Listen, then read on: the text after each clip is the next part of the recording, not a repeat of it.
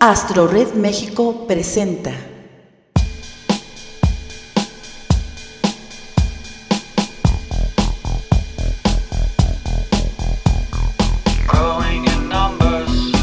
Los amantes de Urania.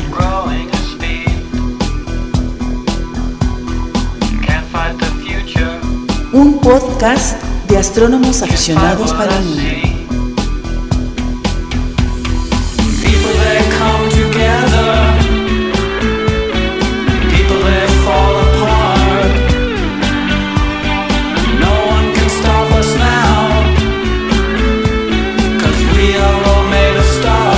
Queda con ustedes Francisco Flores Figueroa.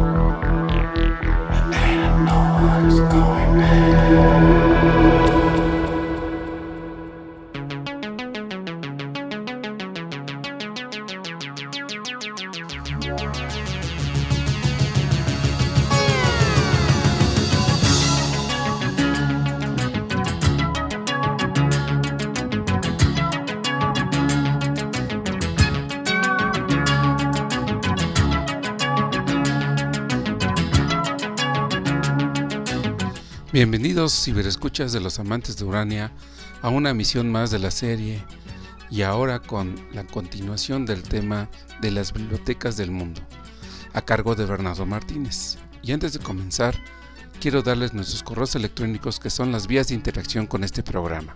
astorredmx arroba yahoo.com.mx y astorredmexico arroba gmail.com. Recuerda que nos puedes escuchar en Radio Cosmos, la estación de los astrónomos, en el sitio radiocosmos.org, además del sistema Podomatic en amantesdurania.podomatic.com, donde puedes escuchar este y otros materiales de los amantes de Urania, así como descargarlos para tus dispositivos de MP3. Así que damos comienzo a cerrar este tema de bibliotecas del mundo con Bernardo Martínez.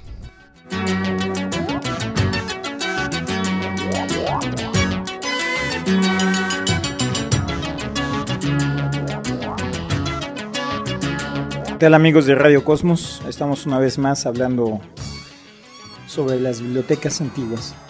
Y en particular hablamos de la Biblioteca de Alejandría porque fue la más grande de todas las bibliotecas fue el centro donde se conjuntó todas las diversas culturas del mundo antiguo y fue la heredera y la generadora de las tradiciones científicas que han llegado hasta nuestros días.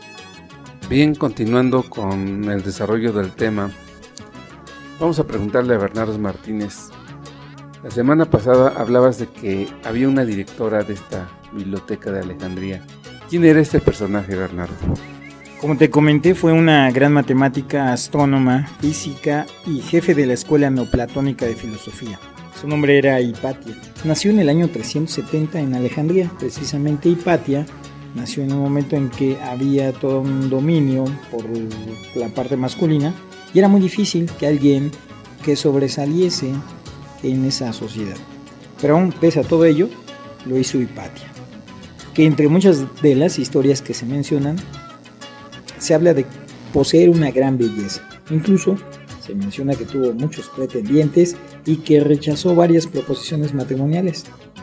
Claro, la Alejandría de esa época, con una mujer tan inteligente, seguramente era un, atractivo centro o punto de interés.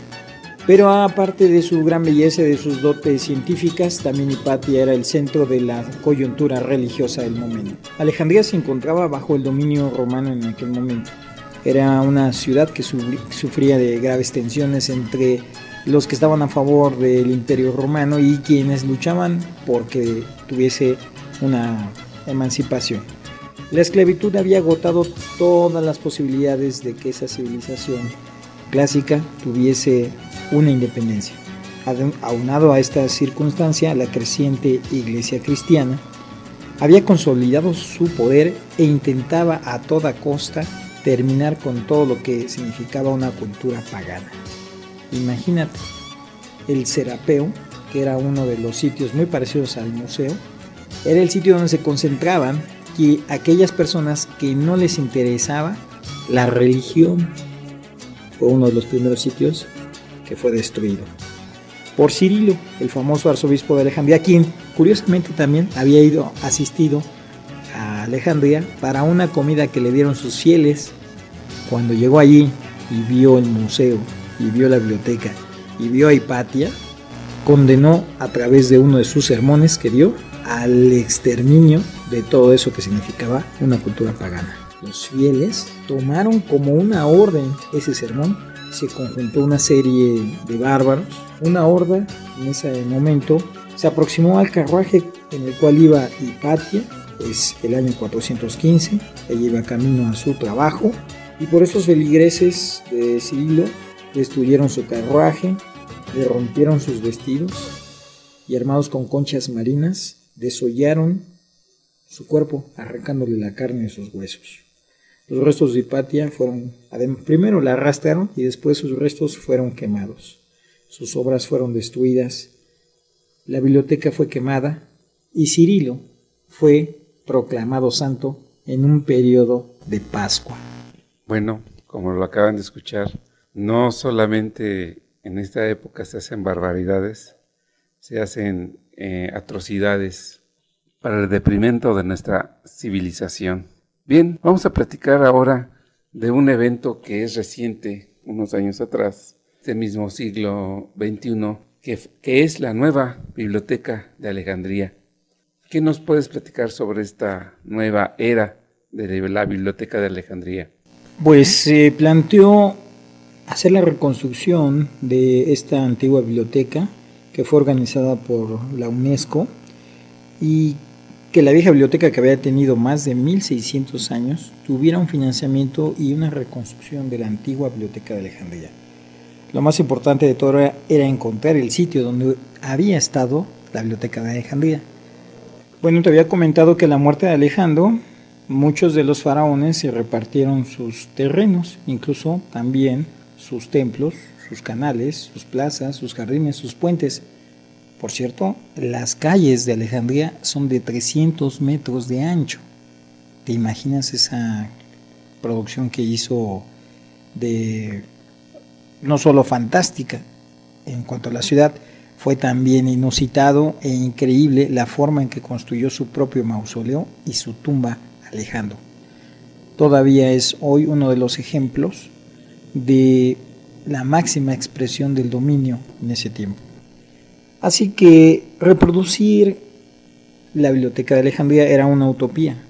Esta mítica biblioteca era muy difícil de localizarla y los restos que quedaban estaban en, bajo el subsuelo.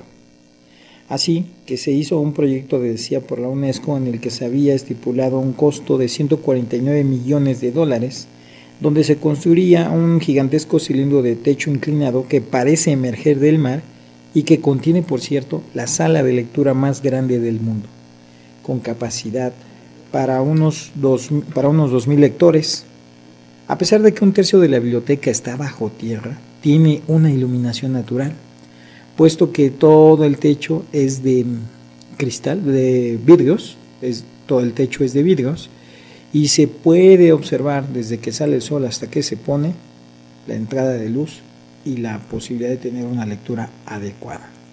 El edificio tiene una altura de 31 metros, y para este diseño se hizo una pared de granito con cientos de pictogramas, símbolos, jeroglíficos, signos, letras y trazos de todas las escrituras y alfabetos conocidos. Esta nueva biblioteca ha compilado todo el saber a través de un solo edificio. Se compone prácticamente de tres edificios.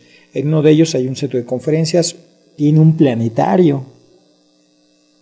Ya no es un observatorio como el que tenían en la antigüedad, sino ahora es un planetario. Tienen la Escuela Internacional de Ciencias de la Información, además de una biblioteca para jóvenes y otras para eh, videntes. Hay un museo de ciencias, un instituto de caligrafía y un laboratorio de restauración de manuscritos de los que cuentan con 100.000 de esos manuscritos antiguos. Quiero comentarte, entre otras de las... Tiene 10.000 libros raros, tiene 8 millones de volúmenes, 50.000 mapas, tiene 100 títulos en CD-ROM, 200.000 discos y cintas con diversas grabaciones musicales, 50.000 discos y videos que, son, que contienen material audiovisual de diversos temas, 30 bases de datos. Tiene un personal de 578 integrantes, tiene 11 pisos, 3.500 asientos, un área de 45.000 metros cuadrados. Este complejo tiene un centro de conferencias con 3.200 butacas, ya te dije yo, un museo de ciencias, un planetario, la Escuela de Estudios de Información, el Instituto Caligráfico y el museo. Muy bien esta biblioteca, pero vamos, los que vivimos al otro lado del charco, simplemente o, en otro país, ¿cómo podemos acceder a esta nueva biblioteca de Alejandría? Finalmente la biblioteca abrió sus puertas el día 16 de octubre de 2002. A partir de ese momento, cada uno de los sitios que puedan conectarse en Internet pueden solicitar la información vía Internet e incluso aquí en México existe la Asociación de Amigos de la Biblioteca de Alejandría, a través de las cuales tú puedes realizar visitas a la biblioteca, puedes también pedir prestado un libro, de allá claro, libros que puedan ser fáciles, no, no los libros antiguos porque serían demasiado caros. Y a tener acceso a todas las bases de datos que he comentado son más de 30. Así pues, conocemos ahora más del Egipto antiguo a través de los instrumentos modernos. Bueno amigos, pues ya saben, si quieren tener acceso a esta nueva biblioteca, esta extraordinaria biblioteca de Alejandría, pues hay que hacerse miembro de la Sociedad de Amigos de la Biblioteca de Alejandría. Por cierto, este tema nos los va a exponer en Papalote Museo del Niño en el próximo mes de julio la licenciada Gloria Pérez, quien nos va precisamente a dar una conferencia sobre la nueva biblioteca de Alejandría. Bueno, ya hablamos extensamente de la biblioteca de Alejandría, tanto la antigua como la moderna. Pero, ¿qué otras bibliotecas importantes en el mundo existieron, Bernardo? Pues curiosamente la mayoría de las bibliotecas existieron entre el siglo VII antes de Cristo. Bueno, ya hablamos también de que la Gran Biblioteca de Alejandría tuvo 700 años de existencia antes de ser quemada, pero una de las bibliotecas que existió fue en la época de Trasibulo, que había sido un tirano de Mileto. Esta era, este era un centro cultural eh, científico con una biblioteca especializada en matemáticas y astronomía de la cual Tales, que en aquel Tales de Mileto ya lo sabemos, que vivía en la isla de Cos, también había estado trabajando en ella y además era una biblioteca especializada en, medicina. Había contado con libros eh, muy antiguos, sobre todo de origen babilónico. Tales de Mileto incluso fue el consejero del tirano Trasíbulo y se le puede considerar como fundador y organizador de esta biblioteca que fue destruida por las invasiones persas en el año 494 a.C. Pero la otra biblioteca fue la de Atenas, que también había servido como botín a los invasores persas y fue destruida en el año 321 a.C. Seleuco Nicator era admirador de la cultura griega y especialmente de Atenas y le devolvió a la ciudad lo poco que había quedado de esa biblioteca. Los tiranos eran los grandes gobernantes del momento. Fíjate que Herodoto fue otro de los grandes coleccionistas de, bibliotecas y en el año 500 a.C.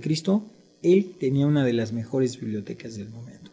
Otro gran coleccionista de libros fue Platón, quien había comprado la biblioteca de Filolao de Torento a, claro, los herederos porque él ya había muerto, y la Academia Platónica tenía las obras de Diógenes de Laercio, las de eh, Filolao, que habíamos comentado que era uno de los pitagóricos, tenía los tres libros de Filolao, de hecho, y todos los poemas escritos por Platón.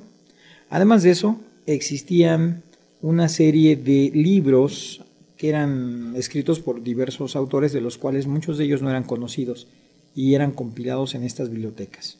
Otra gran biblioteca fue la que tuvo el filósofo Aristóteles quien contó con la ayuda de numerosas personas que colaboraron en sus investigaciones e incluso le hicieron traducciones de algunos textos. Por cierto, la biblioteca aristotélica había sido heredada por Teofrasto, quien eh, había sido otro de los grandes personajes escritores en ese momento. También se cuenta que varios de, los, de lo que había sido eh, confiscado por los gobernantes se le había dado a Aristóteles. Una gran biblioteca también fue la de Larensis de Atenas, quien era considerado el propietario de la mayor biblioteca en el siglo IV a.C., la cual estaba organizada y clasificada. Otro más de la época fue Euclides de Megara, que fue un filósofo que coleccionó diversos escritos, en particular eh, de los libros que había escrito Isócrates, un gran personaje en ese momento. La gran biblioteca que existía en el 364 a.C., en Heracla de Bitinia, era una biblioteca pública que estaba en las islas de Rodas, donde era visitada también por los ciudadanos de Kos y Nidos, donde también existieron bibliotecas. Las excavaciones que se han hecho en la isla de Kos han descubierto inscripciones en las que se enumeran las distintas donaciones en dinero y en libros. En Rodas se encontró, por ejemplo, un fragmento cerámico que revela una costumbre similar de donaciones en dinero y en libros. También allí había un catálogo y una lista de los libros que se habían donado a la biblioteca. Y Sócrates, ya habíamos comentado hace un momento, él consideró necesaria la fundación de una biblioteca en su país y para esto había una serie de luchas civiles hasta que llegaron al poder unos gobernantes y se fundó una de esas bibliotecas que Isócrates había eh, mencionado, era necesario la construcción. Clearco, quien había sido tirano de Heraclea, quien fue asesinado, por cierto, en el año 353, él había sido discípulo de Platón y Sócrates. Clearco, tirano de Heraclea, era considerado como un hombre bondadoso, aunque muchos lo consideraban que tenía una gran crueldad. Pero lo interesante es que era un bibliófilo. Él fundó la primera biblioteca de Heraclea de Ponteo en Bitinia, algo así cerca del año 364 a.C. Por aquel momento también Demóstenes tuvo una de las más, eh, también era un coleccionista y tuvo una biblioteca muy selecta que estaba compuesta por manuscritos que él mismo copiaba. ¿Qué te parece? Muy interesante porque déjame decirte que quienes son eh, estudiosos de cualquier tema, eh, de cualquier ciencia o arte, regularmente son coleccionistas de libros. Y he conocido personajes en la astronomía aquí en la Ciudad de México, quienes tienen extensas bibliotecas de excelentes libros de astronomía, y no solamente modernos, sino también antiguos.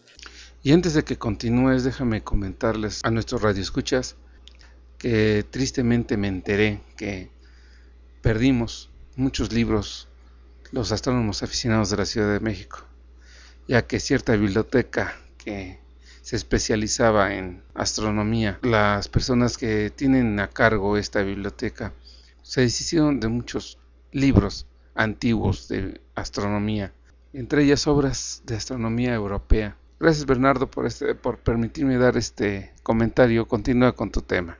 Pues fíjate que uno de los grandes bibliotecarios, digámoslo, fue Demetrio de Falero. Él fue precisamente uno de los que motivaban a los Ptolomeos a la fundación de un sitio para la cultura, a la fundación del museo. Recordemos que, por cierto, este personaje eh, fue consagrado con un apodo que era Soter, que significa el Salvador.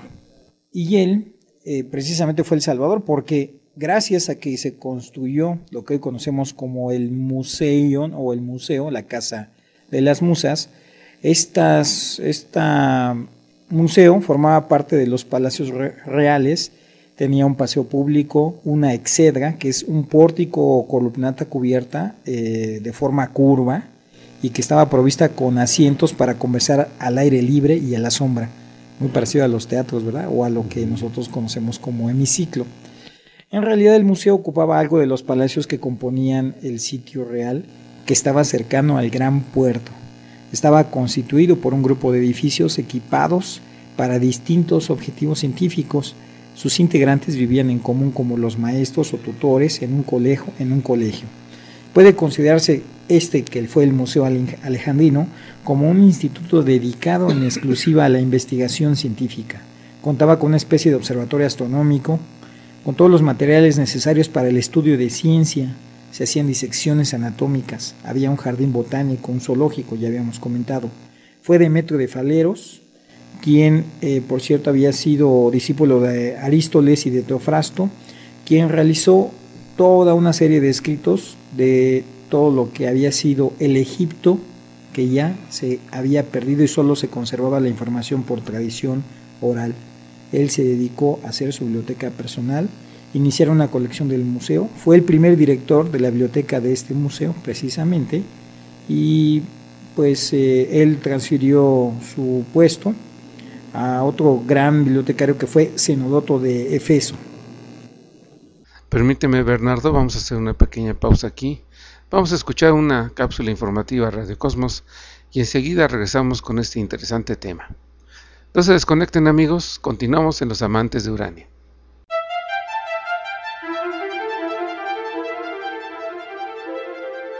Esto es una producción para Radio Cosmos de Astorred, México.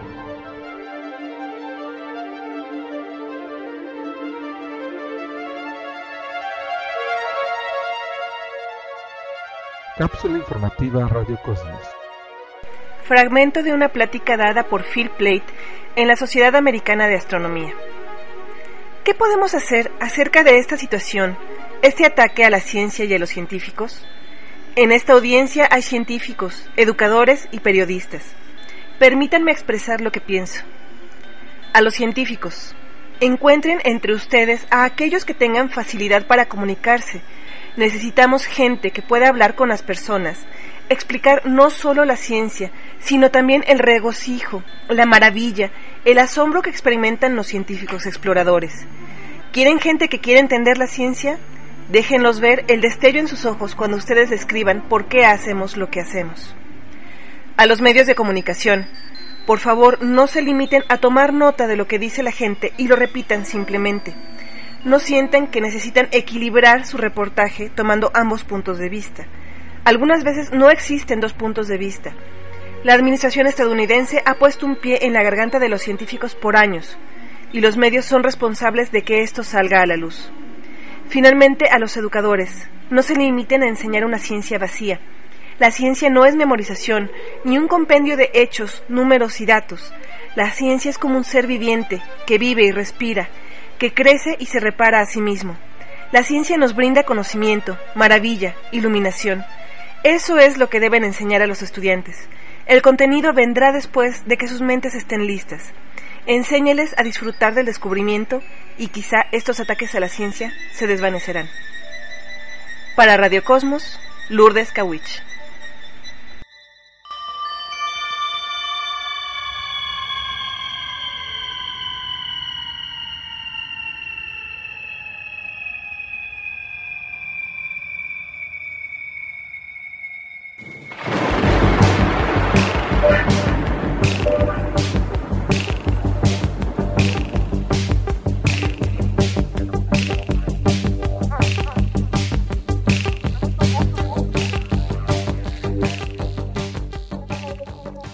Pues ahora es tiempo de pasar, Bernardo, a las bibliotecas modernas.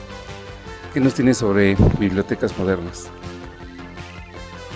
Pues seguiremos hablando de las bibliotecas romanas, de las bibliotecas árabes, de las bibliotecas que hubo en el medievo, de las bibliotecas que dieron origen a las, a las bibliotecas que dieron origen a conservar los escritos en las diversas órdenes mendicantes y en las diversas órdenes religiosas, de las bibliotecas que cambiaron el mundo, las bibliotecas luteranas, las bibliotecas calvinistas, de las bibliotecas que dieron origen a la formación de la enciclopedia, de las bibliotecas que surgieron en el siglo XIX y de los grandes bibliotecarios, que como John Dewey construyó el sistema de ordenación de, las, de clasificación de las bibliotecas a través de números decimales.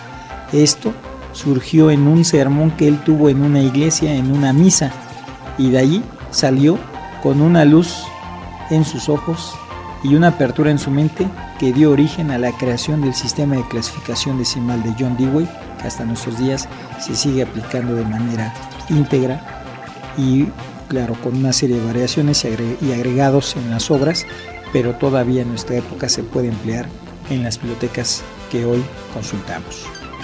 Estamos hablando de la biblioteconomía que actualmente conocemos para clasificar los libros en todas las bibliotecas del mundo. Y bien, Bernardo, ¿qué bibliotecas modernas tenemos aquí en México? Llegando a nuestros días, precisamente se acaba de inaugurar hace poco una nueva biblioteca que es la de José Vasconcelos. Es interesante mencionar que la primera biblioteca que se fundó en México de carácter oficial, la Biblioteca Nacional, bueno, la Biblioteca de México, para ser exacto, porque la Nacional ya existía. Es interesante mencionar que la Biblioteca de México fue creada por José Vasconcelos con una colección propia, una colección personal. Es decir, la Biblioteca de México se llama Biblioteca José Vasconcelos es decir, la Biblioteca de México fue creada con la colección personal de José Vasconcelos. En nuestros días acaba de ser inaugurada una biblioteca con el nombre de José Vasconcelos. Y esto es tal vez debido un poco a lo que se menciona de que la Biblioteca de México había quedado atrás. Debía actualizarse, crear una nueva biblioteca con el nombre de uno de los creadores de esa primera biblioteca que acabo de comentar pues tendría su significado. Esta nueva biblioteca no es una biblioteca tan tradicional. Es una biblioteca, claro, con una colección de libros, pero también con una serie de computadoras que nos abren los nuevos libros virtuales. También es interesante mencionar que para muchos de los que hemos sido amantes de lo que es los textos, el sentir la textura del papel, tal vez el olor de los libros, nos conectaba con esta tradición literaria. Los nuevos libros son libros virtuales. Ya no podemos pasar las páginas con nuestros dedos y eso nos desacostumbra. Tenemos la cantidad de bits de información puestos en una pantalla y una cantidad enorme de ilustraciones a todo color que nos impregnan de mayor información día con día.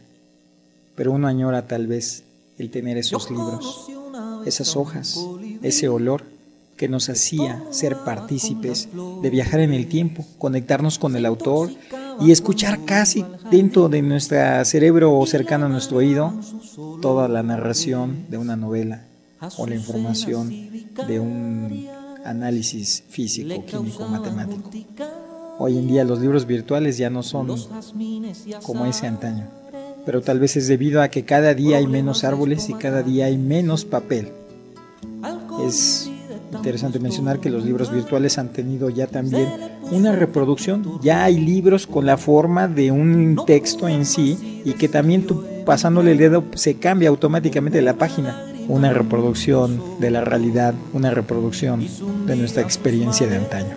Pero hay un gran libro, que es el universo y el universo es un libro abierto. Y las interpretaciones que de él se hagan dependen en buena medida de los conocimientos que posea cada individuo. Para algunos, revelará verdades insospechadas y para otros dará pauta a crear fantasías inimaginables. Bien, Bernardo, pues te agradezco mucho la intervención en este programa de los amantes de Urania con este tema de las bibliotecas.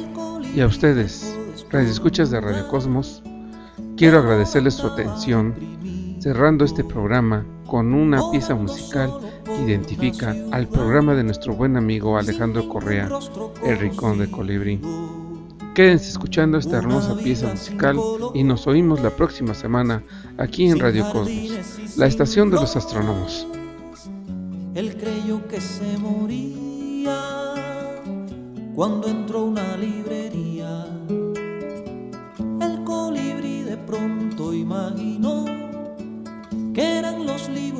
como flores de muchos pétalos y se asomó a un mundo lleno de colores y voló hasta el horizonte por praderas y por montes y las flores al pasar no lo hacían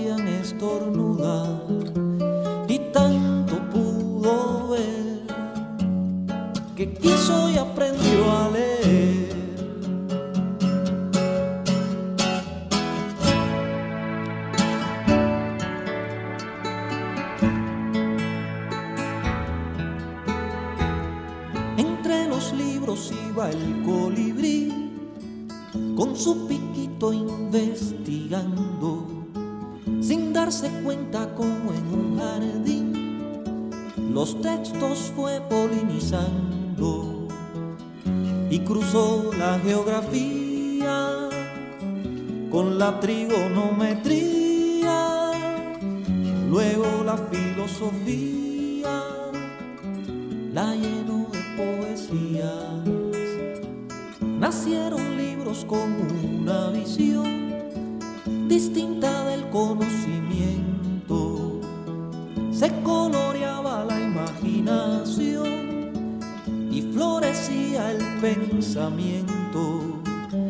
Todo se iba intercambiando y la vida transformando y la gente que leía poco a poco comprendía que el mundo fue feliz y todo por un colibrí.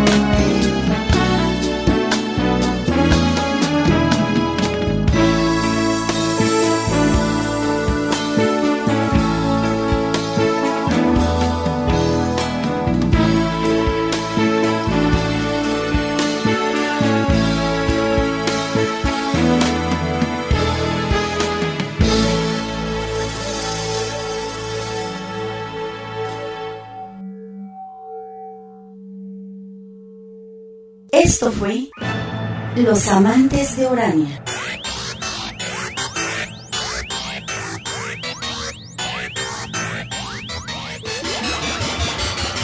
Escuche nuestro próximo podcast y acompáñenos a viajar por el universo con los astrónomos aficionados de México.